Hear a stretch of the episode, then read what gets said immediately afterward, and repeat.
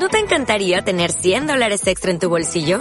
Haz que un experto bilingüe de TurboTax declare tus impuestos para el 31 de marzo y obtén 100 dólares de vuelta al instante. Porque no importa cuáles hayan sido tus logros del año pasado, TurboTax hace que cuenten. Obtén 100 dólares de vuelta y tus impuestos con 100% de precisión. Solo con Intuit TurboTax.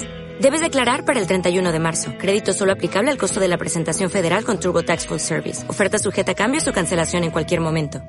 Radio 1 de Radio Nacional de España presenta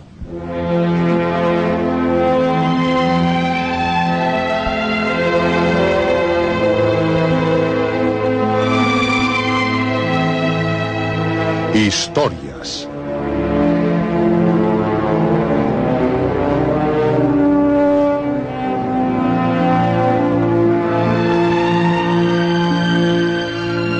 Historias de terror de aventuras, de suspense, de ciencia ficción.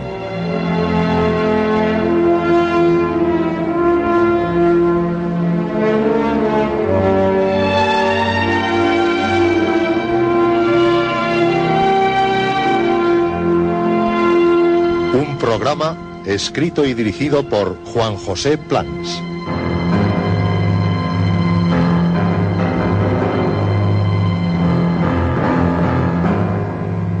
Esta noche, vampiro.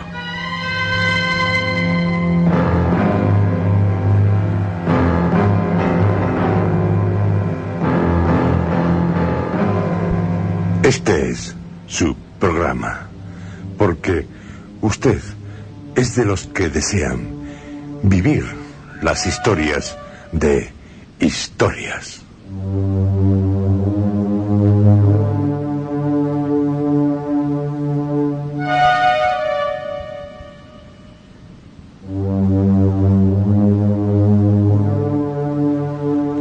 Nuestras historias, las escritas por los más grandes autores de la literatura universal, las viven todos ustedes y nosotros intensamente, porque intensa, apasionada, audazmente hay que vivirlas, como sus autores las vivieron al escribirlas. Autores como Bram Stoker, el creador del vampiro más mítico, más temido, Drácula.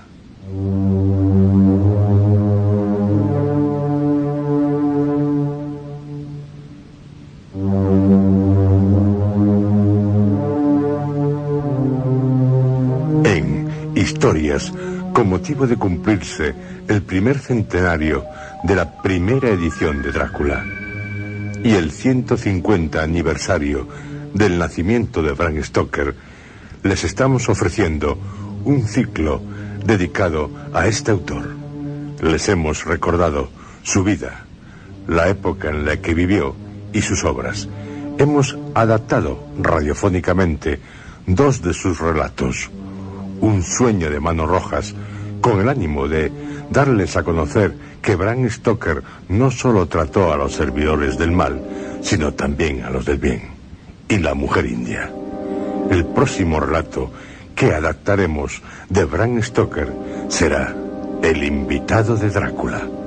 Pero antes de comentarles y ofrecerles este relato, consideramos de interés tratar el fenómeno del vampirismo. Recordarles quiénes son o pueden ser vampiros y cómo enfrentarse y con qué a ellos.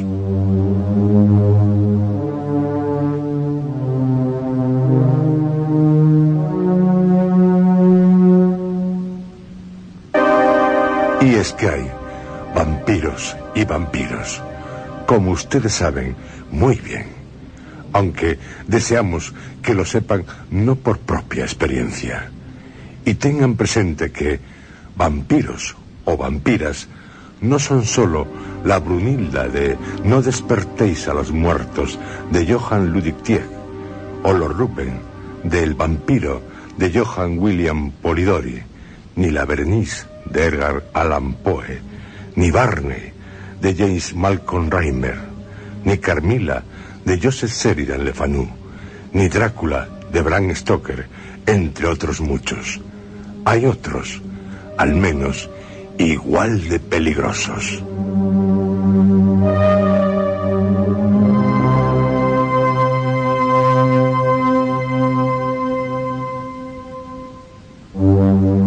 ¿Quién es vampiro? Según, por ejemplo, el Western International Dictionary, el vampiro es un espectro chupador de sangre o cuerpo reanimado de una persona muerta. Espíritu o cuerpo reanimado de una persona muerta, el cual se cree que sale del sepulcro, errando a lo largo de la noche, chupando la sangre de las personas durante el sueño y causándoles la muerte.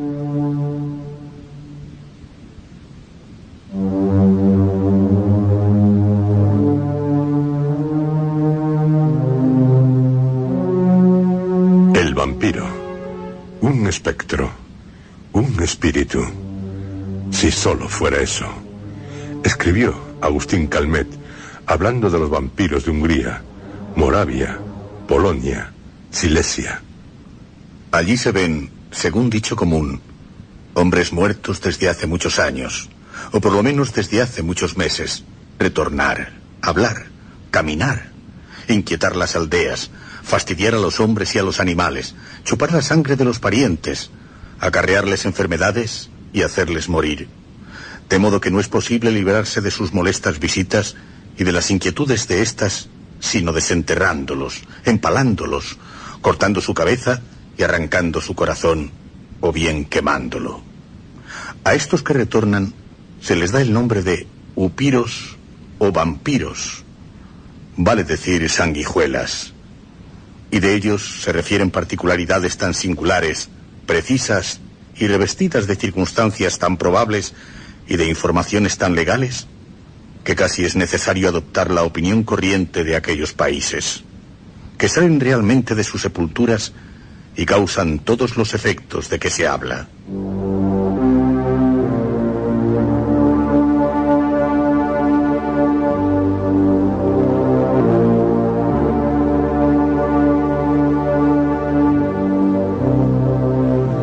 Salen de sus sepulturas, atormentan a los vivos, les chupan la sangre, les causan la muerte. Vampiros, pero chupadores de sangre los hubo desde los albores de la humanidad. ¿Quién es vampiro? Pues se puede ser vampiro por la gracia del diablo, ni más ni menos. El diablo quiere que usted sea vampiro y usted se convierte, se nos convierte para nuestro espanto en vampiro, aunque usted no lo quiera. Y conste que no estoy señalando a nadie, es una forma de hablar como otra cualquiera. Vampiro, chupador de sangre, sin tener que morir, solo por deseo del diablo.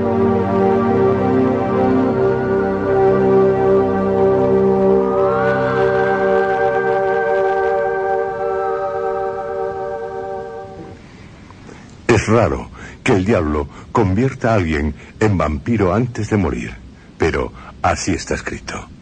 Si está muerto, ya es otra cosa. Leemos el Maleus Maleficarum. Sería una locura negar que semejantes cuerpos son hallados con frecuencia incorruptos en los sepulcros, y que el diablo hace uso de ellos, si Dios se lo permite, para confabularse contra la humanidad a la que causan daño y espanto.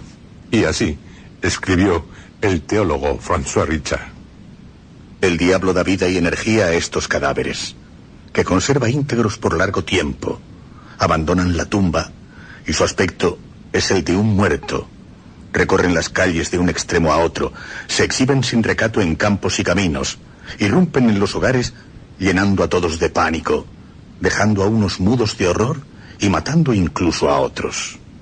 Todas estas actividades están envueltas en violencia y sangre y llenan de terror todos los corazones.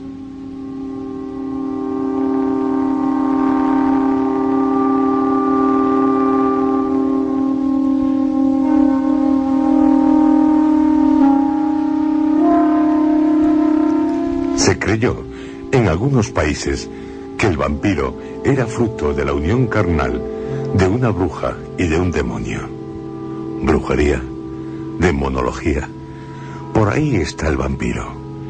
Un cadáver es reanimado por su propio espíritu o por el diablo. Y vampiros pueden ser, por ejemplo, los hechiceros, las brujas, los magos, los encantadores, hombres lobo, herejes, suicidas, excomulgados, ahorcados, asesinos, ladrones, villanos. Bueno, en el fondo, cuantos tratan con el mal.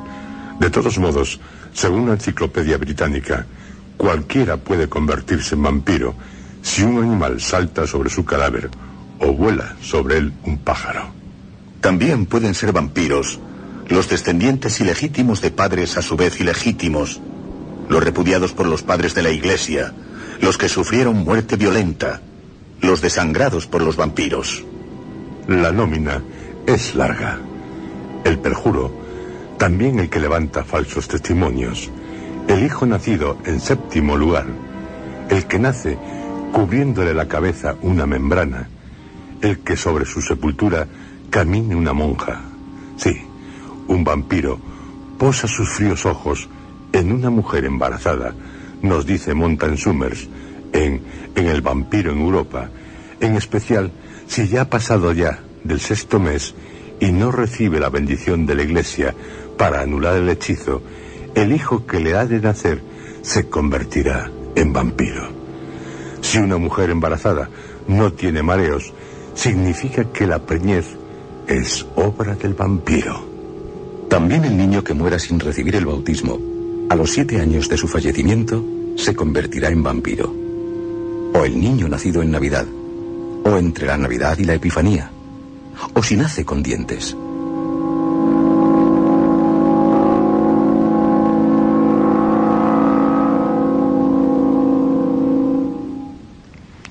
Ya saben, por deseo del diablo, cualquiera.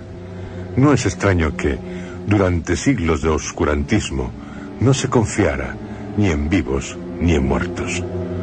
Por ejemplo, Leo Latius, en su Grecorum Odie Curandum Opiniatibus, libro publicado en 1645 en Colonia, nos habla de una disposición de la Iglesia griega en la que se instruye a los fieles en los procedimientos de los bricolacas, los vampiros de tales tierras.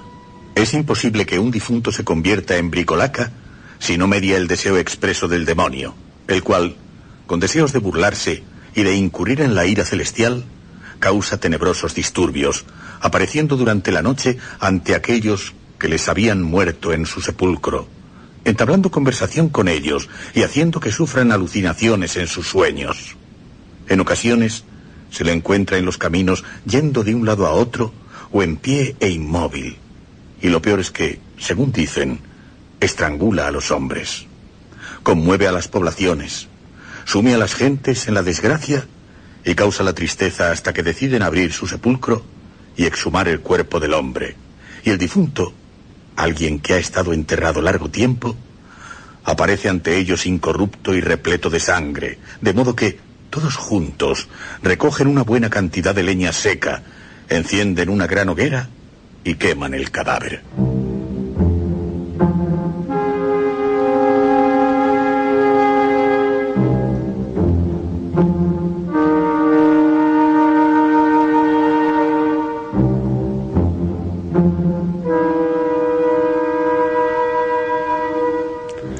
En resumen, el diablo que se enfrenta a Dios, como ocurre en la brujería, y vampiros por todo el mundo, en cualquier continente, con sus particulares características que no son ni mucho menos lo mismo los no muertos japoneses que los rumanos.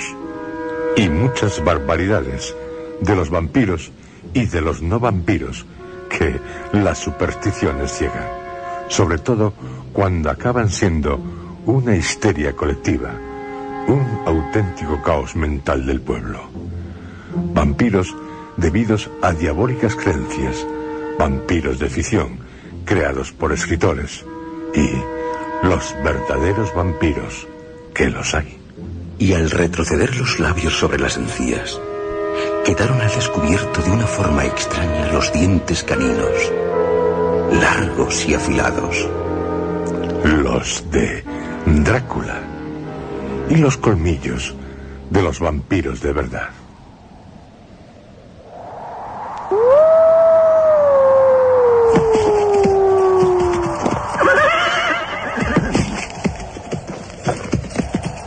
Nos rodeaba un anillo de lobos de dientes blancos y lenguas rojas y colgantes. Solo cuando un hombre se enfrenta cara a cara con tales horrores puede comprender su verdadero significado.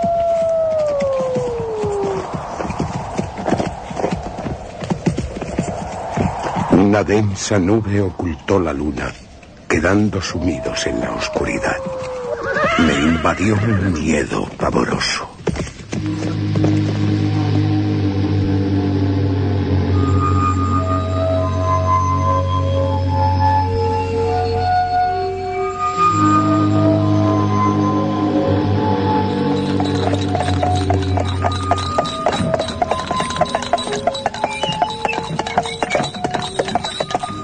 Cochero detenía los caballos en el patio de un amplio castillo en ruinas, de cuyas altas y negras ventanas no salía ni un rayo de luz, y cuyas almenas, semiderruidas, mostraban una línea amellada que se recortaba contra el cielo iluminado por la luna.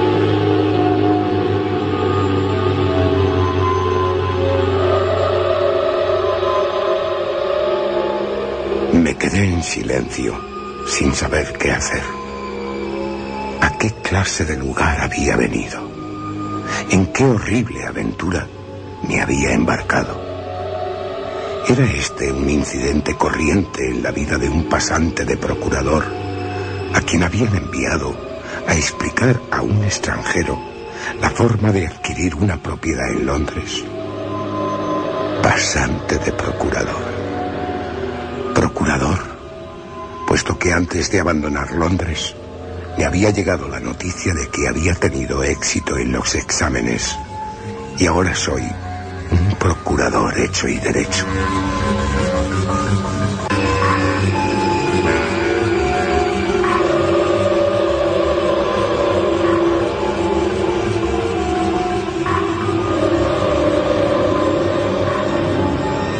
Lejos muy lejos de Londres, ha sido enviado el joven, ya procurador, Jonathan Harker. Está en Transilvania, en los Cárpatos y en el castillo del conde Drácula.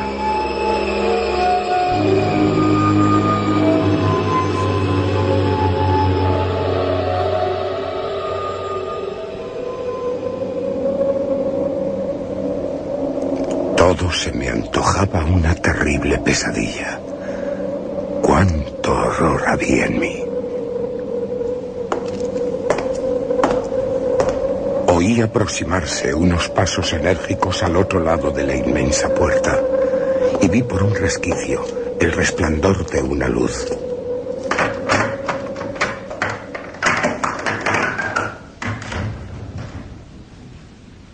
La puerta quedó abierta de par en par.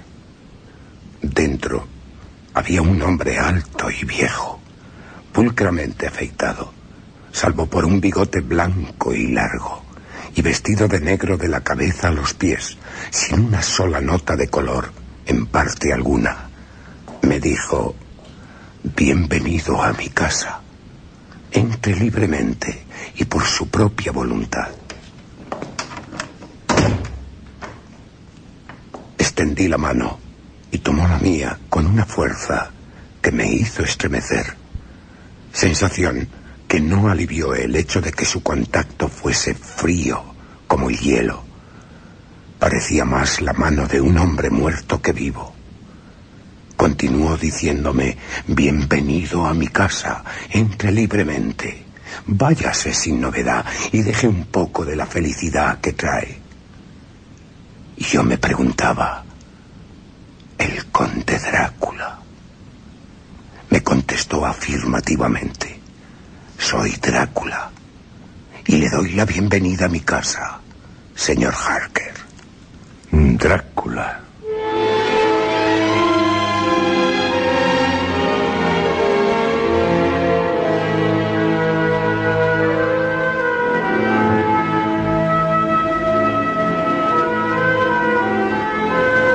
Jonathan Harker, tras cenar, pudo observar mejor al conde, que le ofreció generosamente queso, ensalada y una botella de viejo Tokai. Y un cigarro puro. Pero el conde no cena ni fuma, cuida su salud. Es una ironía de vampiro, o sea, de no muerto. Su rostro era fuerte, muy fuerte, aquilino, con el puente de la delgada nariz muy alto y los orificios nasales arqueados de una forma peculiar. La frente amplia y abombada, y el pelo escaso en torno a las sienes, aunque abundante en el resto de la cabeza. Las cejas eran pobladas, casi se encontraban sobre la nariz, con un pelo espeso que parecía rizarse por su propia abundancia. La boca, a juzgar por lo que podía verse bajo el bigote, tenía una expresión fija y bastante cruel con dientes blancos sumamente afilados. Estos sobresalían por encima de los labios de un rojo notable que demostraba una vitalidad asombrosa para un hombre de su edad. Sus orejas eran pálidas y extraordinariamente puntiagudas en el extremo superior. Tenía la barbilla amplia y recia y las mejillas eran firmes aunque delgadas. En conjunto, daba una impresión de palidez excepcional. Había observado la parte superior de sus manos apoyadas en las rodillas junto al fuego y me habían parecido blancas y finas. Pero al verlas de cerca, no pude evitar observar que eran toscas, anchas, con dedos cuadrados aunque parezca extraño, tenía pelos en el centro de las palmas. Las uñas eran largas y cuidadas, cortadas en pico. Al inclinarse el conde hacia mí, me rozó con una mano y no pude reprimir un estremecimiento. Quizá fuese debido a la fetidez de su aliento, pero me invadieron unas terribles náuseas que a pesar de todos mis esfuerzos no pude ocultar.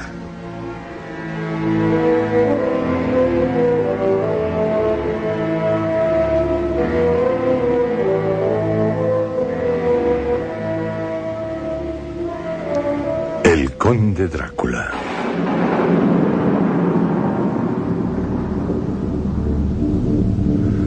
Así fue, así es y así será el vampiro más temido. Pero, ¿quién no lo sabe? Es un vampiro de ficción, de novela, y de teatro, y de cine. Desde luego que, si usted se encuentra con alguien así, debe desconfiar de él. Pero me atrevo a asegurarle que nunca se lo encontrará. Los reales, eso sí que son un peligro habido siempre de nuestra sangre. Los hay, pues sí, de espanto, pero otros son físicamente normales, más altos, más bajos, con mucho pelo, calvos. Hay que fijarse en los colmillos. Y también los hay atractivos, ¿por qué no? Todo es silencio. Silencio. Todo está callado, como una tumba. Pero, de repente, un viento huracanado, frío como las losas de las sepulturas. Y una lluvia cruel, con gotas como puntas de afilados cuchillos. Un rayo rasga el cielo.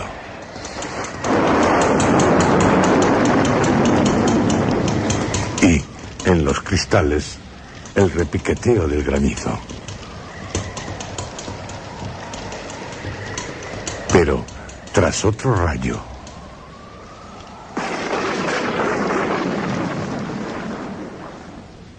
Silencio.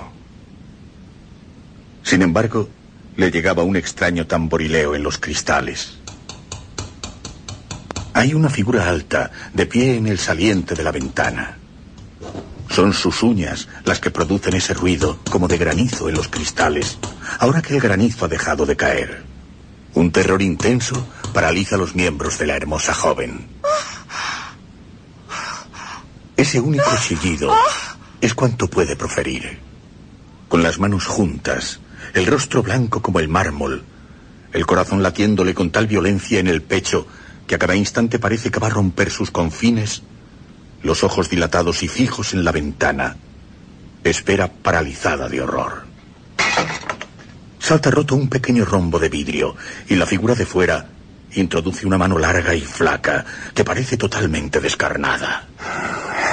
Es un rostro blanco, totalmente exangüe. Sus ojos parecen de estaño bruñido. Sus labios están contraídos y el rasgo principal, aparte de sus espantosos ojos, son los dientes. Unos dientes de aspecto terrible, sobresaliendo espantosamente como los de una fiera salvaje, de un blanco deslumbrante y con aspecto de colmillos. Se le acerca a la cama con paso extraño, silencioso. Entrechoca sus largas uñas que parecen colgarle literalmente de las puntas de los dedos.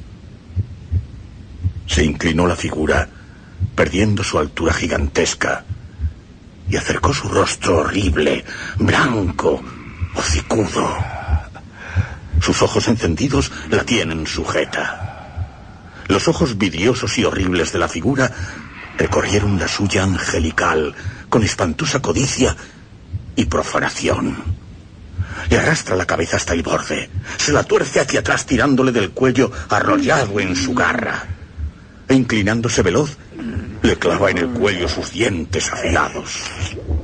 Surge un borbotón de sangre. Se oye seguidamente un horrendo ruido de succión. La joven se ha desmayado. Y el vampiro se entrega a su espantoso banquete.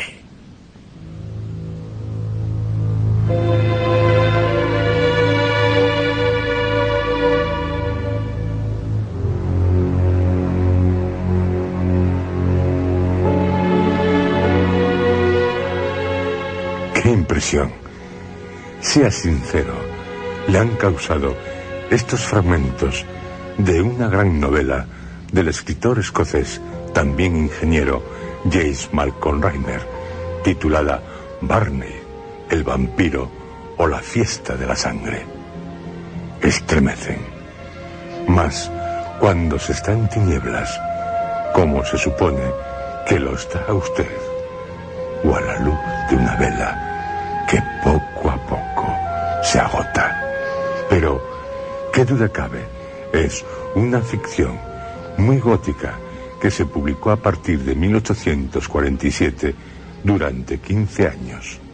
En total, 220 capítulos, 868 páginas a doble columna. Todo un novelón. Todo un novelón sangriento. Barney, el vampiro, que tiene un gran atractivo sexual, es literariamente anterior a Drácula.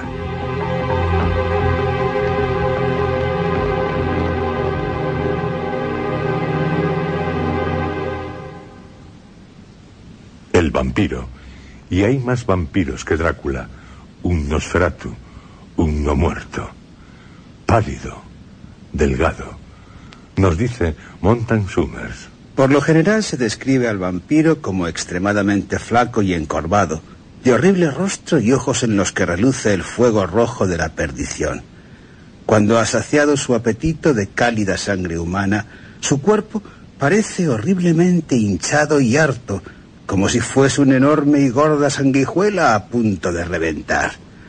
Frío como el hielo, febril y ardiente como una brasa encendida, la piel tiene la palidez de la muerte, pero los labios están abultados, inflados y rojos, los dientes blancos y brillantes, y los colmillos que hinca profundamente en el cuello de sus víctimas para chuparles el flujo vital que reanima su cuerpo y vigoriza todas sus fuerzas, aparecen sensiblemente afilados y puntiagudos.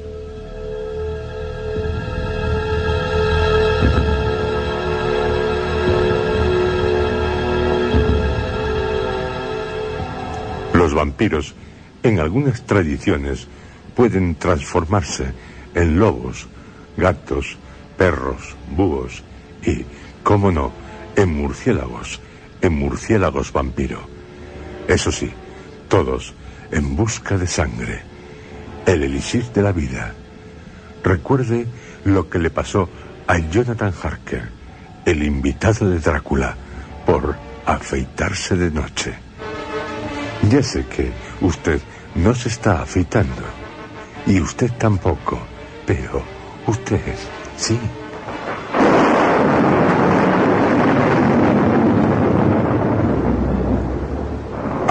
Comprender que no iba a poder conciliar el sueño, me levanté. Había colgado el espejo de aseo junto a la ventana y acababa de empezar a afeitarme. De repente, sentí una mano sobre mi hombro y oí la voz del conde. Me sobresalté porque me asombró no haber revisto, pues el reflejo del espejo cubría todo el espacio que quedaba a mi espalda. Con el sobresalto me corté ligeramente, pero no lo noté en el momento. Tras devolver el saludo al conde, di la vuelta al espejo para comprobar mi error. Esta vez no podía equivocarme. Aquel hombre estaba a mi lado y lo veía por encima de mi hombro, pero no se reflejaba en el espejo. Ante mí se presentaba toda la habitación que había a mi espalda, pero no había señales de hombre alguno, excepto yo mismo. Me asusté. En ese momento vi que la cortadura había sangrado un poco y que la sangre se deslizaba por mi barbilla. Dejé la cuchilla al tiempo que me daba media vuelta para buscar esparadrapo. Al ver mi cara, los ojos del conde refulgieron con una especie de furor demoníaco y me agarró bruscamente por el cuello.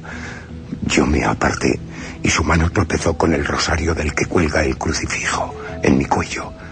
Aquello provocó un cambio instantáneo en él, porque el furor desapareció con tanta rapidez que apenas pude creer que se hubiera producido. Tenga cuidado. Tenga cuidado con las cortaduras en este país son más peligrosas de lo que se cree.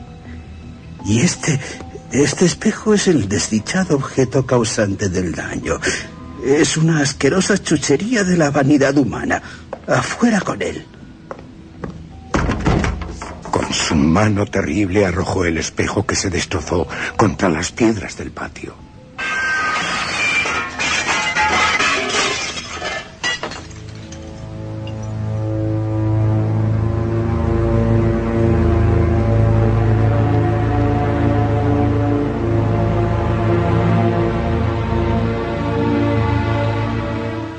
No sabemos cuándo, del abismo del mal, emergieron seres como el vampiro. Pero sí sabemos que están aquí, entre nosotros, acechándonos desde antes que Lilith. De Lilith nos dice Bernard J. Hulbur. Según la tradición rabínica, Lilith fue la primera mujer de Adán. Tuvo una grave disputa con él y lo abandonó en un ataque de furia. A pesar de que Dios envió a tres ángeles para que la hicieran volver, ella se negó a obedecer y en consecuencia fue condenada a convertirse en un demonio volador nocturno, chupador de sangre. Como la lamia griega y la strix romana, que no son otra cosa que demonios femeninos ávidos de sangre.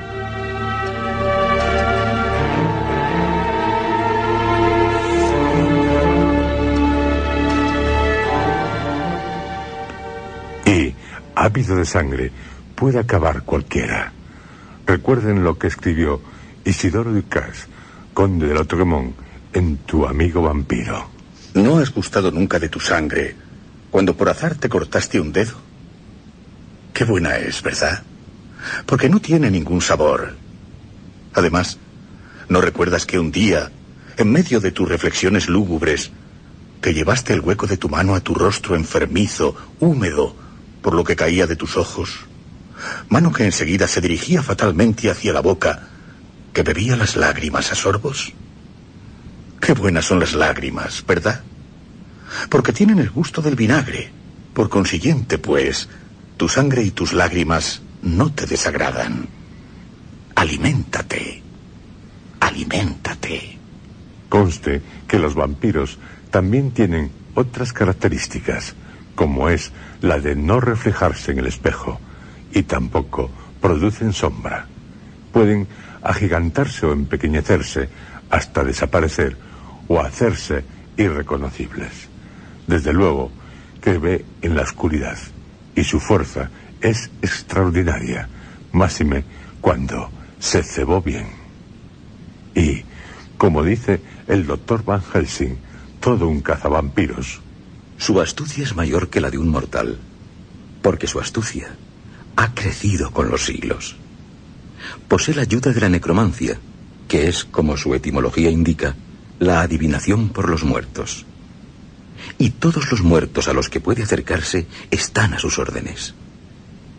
Es brutal, y más que brutal. Es un demonio de crueldad, y el corazón de él no existe. Puede, con limitaciones, aparecer a voluntad donde y cuando desee y en cualquiera de las formas que le son propias.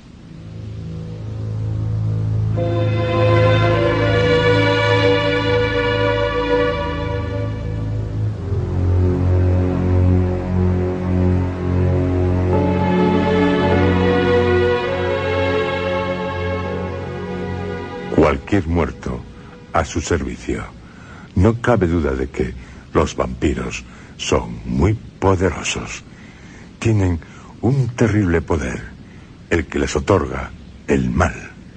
Aunque los hay, los hubo como Voltaire, y los habrá, que no se los toman en serio. Decía Voltaire. Se los descubría por todas partes. Se les tendían emboscadas, se les arrancaba el corazón, se los quemaba. Algo semejante a cuanto les había sucedido a los antiguos mártires cristianos. Más se los quemaba, y más se los encontraba. Se tuvo la prueba de que los muertos comen y beben. La dificultad estaba en establecer si la que se nutría era el alma o el cuerpo. Se decidió que eran ambos. Los manjares delicados y poco sustanciosos, como merengues, mantequilla y frutos sencillos, eran para el alma. El rosbif para el cuerpo. Pero hay un vampiro aún más estremecedor como nos dice Emily de las Loscas Gerard, hay dos tipos de vampiros, vivos y muertos. El vampiro vivo generalmente es la descendencia ilegítima de dos personas ilegítimas. Pero ni siquiera la estirpe más sana puede estar segura contra la intrusión de un vampiro en su familia, puesto que toda persona muerta por un Nosferatu se convierte a sí mismo en vampiro después de la muerte y continuará chupando la sangre de otras personas inocentes hasta que el espíritu haya sido exorcizado mediante la apertura de la tumba de la persona sospechosa y clavado una estaca en el cadáver o disparado una bala bendita en el ataúd.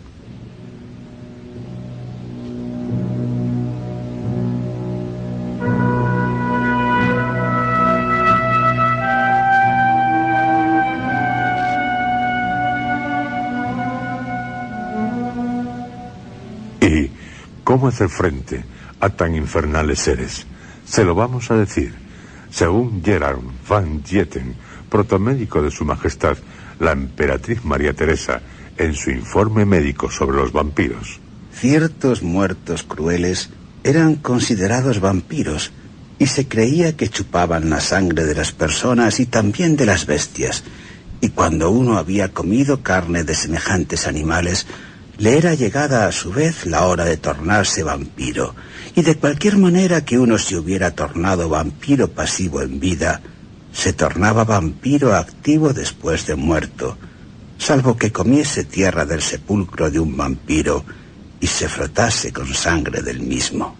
Otro método, singular, pero según algunos infalible, aunque apenas conocido, es el de buscar un joven. Que pueda creerse a un virgen. Se le hace montar a pelo sobre un caballo que nunca haya sido apareado y de pelo enteramente negro. Y se lo pasea por el cementerio pasando sobre todas las sepulturas. Aquella sobre la que el animal se resiste a pasar, no obstante forzárselo a ello con insistencia, se juzga que contiene un vampiro. Se abre y allí se encuentra un cadáver tan carnoso y bello como si fuera un hombre tranquilo en dulcísimo sueño. Se rompe con una zapa el cuello al cadáver y brota en abundancia la sangre viva y roja.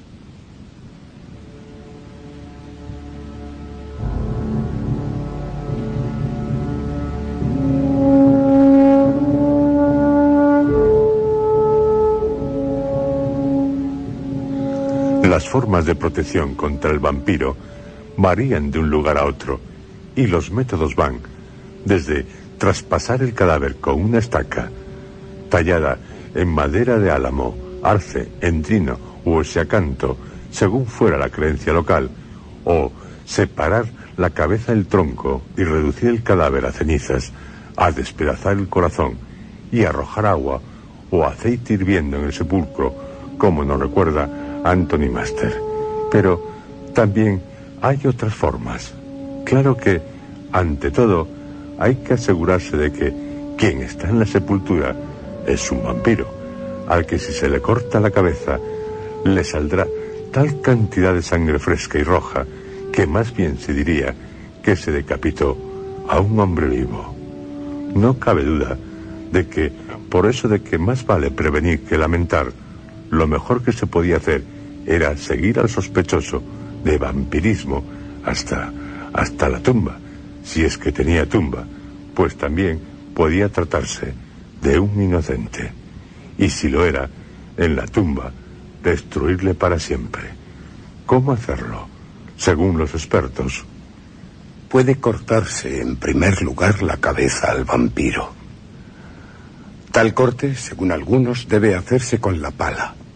El corte de una pala de sepulturero pero con tal de que se la corte con lo que sea, vale.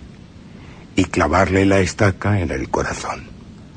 Preferible que la estaca sea de espino, álamo, arce, pero con tal de que sea una estaca bien puntiaguda, no se preocupe de más.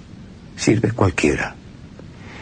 Y su cortada cabeza, y su traspasado corazón, o todo el cuerpo, al fuego. Y también al fuego, al mismo fuego, la estaca y el ataúd, si lo hubiere.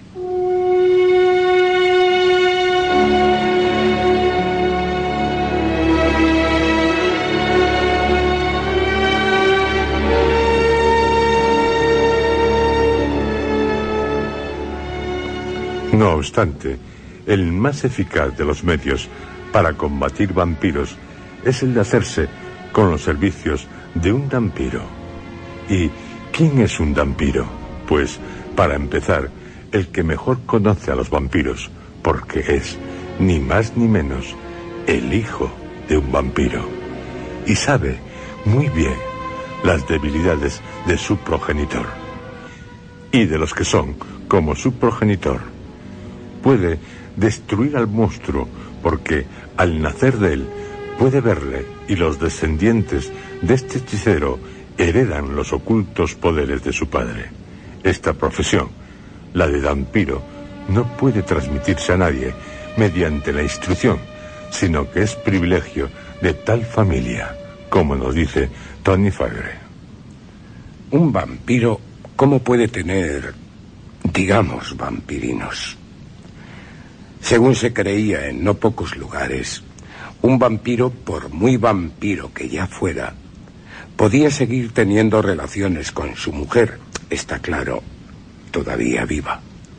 Relaciones nocturnas, por supuesto. La mujer, embarazada por el no muerto, daría luz a un hijo o a varios hijos. La peculiaridad de tales hijos es que están desprovistos de huesos. El vampiro, ya lo saben, puede hacer más que chupar sangre.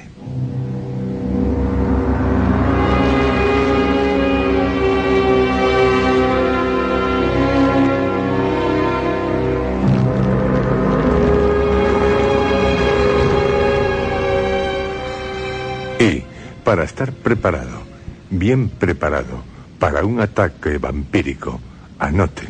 Llevar un crucifijo es algo fundamental, colgado o no del cuello, pero guardado en algún lugar del que se pueda sacar rápido, para mostrárselo al vampiro, porque si no lo ve, como si no lo llevara. Agua bendita, aunque solo sea un poquito, si le echa unas gotas también se librará del vampiro. Valen reliquias, y es que el vampiro teme cualquier objeto sagrado. Ajos los que quiera, por toda la casa, o también en el bolsillo.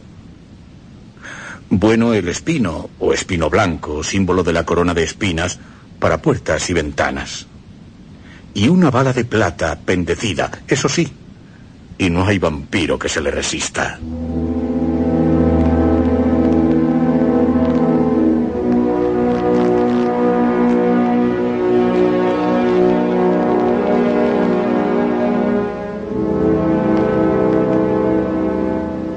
Las características a determinar en la sumación de un vampiro, de un presunto vampiro, son las siguientes, según resumió Master. Hay cierto número de orificios, de diámetro aproximado al grueso del dedo de un hombre, en el suelo, por encima de la fosa. ¿Presenta el cadáver exhumado las siguientes características? Los ojos abiertos de par en par, color en el rostro, ausencia de indicios de corrupción. ¿Presentan las uñas y el cabello el mismo aspecto que tendrían en un individuo vivo? ¿Se observan dos pequeñas y lívidas señales en el cuello? ¿Está el sudario parcialmente devorado? ¿Hay sangre en las venas del cadáver? ¿Está el ataúd lleno de sangre? ¿Tiene el cuerpo aspecto de estar bien nutrido? ¿Son flexibles las extremidades? Si la respuesta a estas preguntas es sí, ya sabe, a preparar la estaca.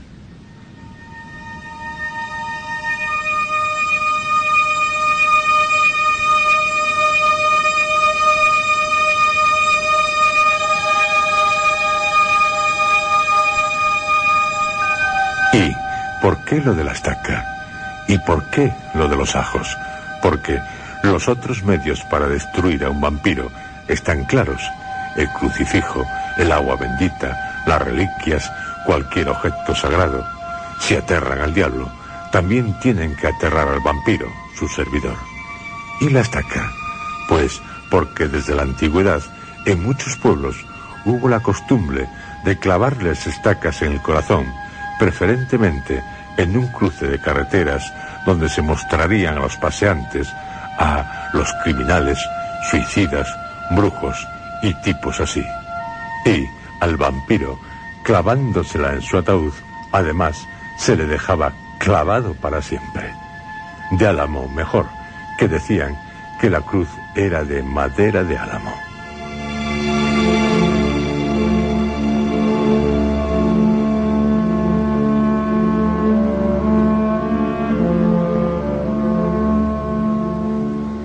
¿Y por qué los ajos ahuyentan a los vampiros?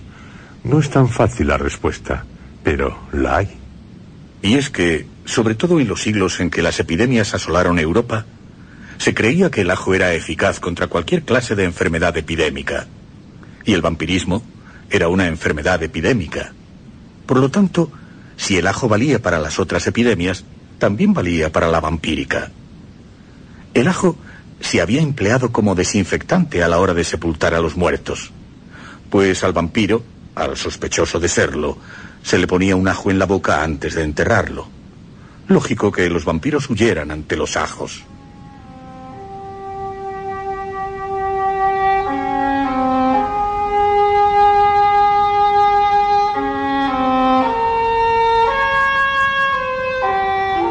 Se dice, y bien dicho está, que hay dos tipos de vampiros. Uno, el mítico, otro, el real. El mítico, qué duda cabe, causaba la muerte a miles, sí, miles de personas, víctimas todas ellas del terror generado por sus propias mentes. El real, menos víctimas, pero este, el real, tan brutal como el mítico, o más. Y no dejen de desconfiar de todo y de todos, porque los vampiros, los de verdad, no se andan con bromas. Cualquier extraño ruido debe alertarle, como alertó, según Edgar Allan Poe, a quien amaba a Lady Rowena o a Lady Ligeia. Presté atención en una agonía de terror supersticioso, pero el sonido no se repitió. Sin embargo, no podía haberme equivocado. Había oído el ruido, aunque débil, y mi espíritu estaba despierto. Con una especie de horror, de espanto indecibles, que no tienen el lenguaje humano expresión suficientemente enérgica, sentí que mi corazón dejaba de latir que mis miembros se ponían rígidos. Sentí que mi vista se oscurecía, que mi razón se extraviaba, y solo por un violento esfuerzo logré al fin cobrar ánimos.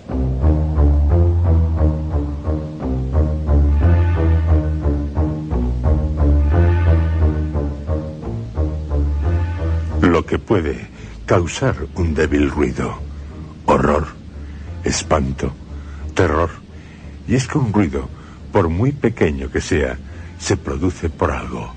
Y tal algo puede ser, sí, puede ser sobrenatural. Cualquier persona, en cualquier lugar del mundo, puede ser víctima de un vampiro. Sabemos de sus terribles poderes, pero también sabemos cómo hacerles frente. Y no solo eso, sino también, y lo que es más importante, cómo destruirles. Cualquiera de nosotros puede ser un cazavampiros, pero cuidado, son tan astutos tales monstruos. Hasta el profesor Van Helsing, que tanto los odiaba, tenía sus debilidades ante los vampiros y las vampiras.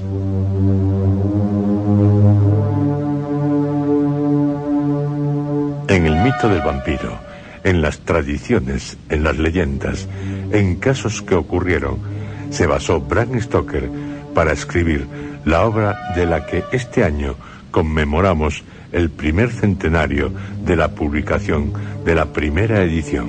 Pero no solo nos dejó la novela Drácula, también el relato El invitado de Drácula, un relato al que esta noche le hemos puesto prólogo recordándoles el fenómeno del vampirismo, un relato que les estremecerá. No se lo pierdan.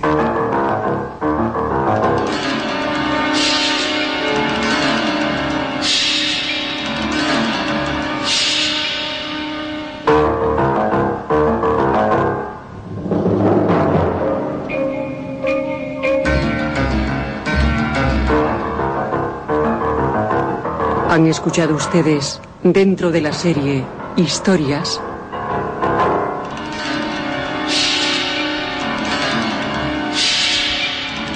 Vampiro.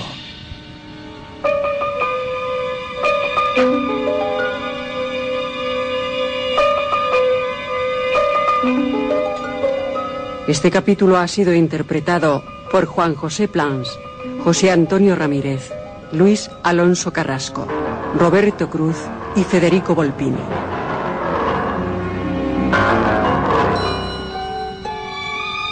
Efectos especiales, Joaquín Úbeda. Realización técnica, Armando Multedo y Adolfo Abarca. Dirección, Juan José Plans.